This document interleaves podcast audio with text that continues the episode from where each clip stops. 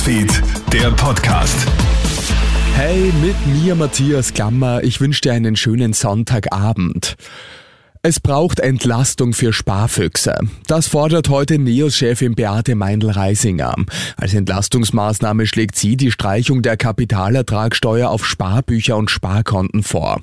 Ähnlich dem deutschen Modell, das einen Steuerfreibetrag auf die ersten 1000 Euro vorsieht. Die Ukraine bekommt noch mehr militärische Hilfen. US-Präsident Joe Biden hat am Rande des G7-Gipfels ein neues Militärpaket für die Ukraine angekündigt. Darin enthalten sind Munition, Artillerie und gepanzerte Fahrzeuge. Man werde alles in der Macht Stehende tun, um die Ukraine zu unterstützen, so Biden.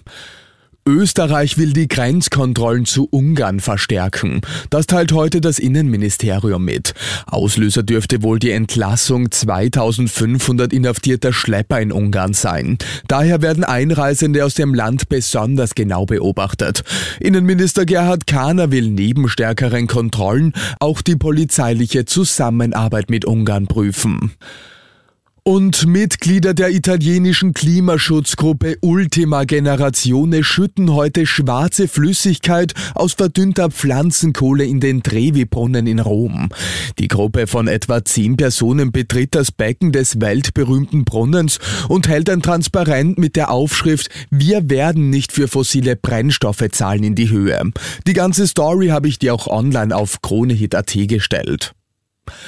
Und das war's schon wieder mit den wichtigsten Infos bis jetzt. Den nächsten Podcast gibt's dann wieder morgen früh.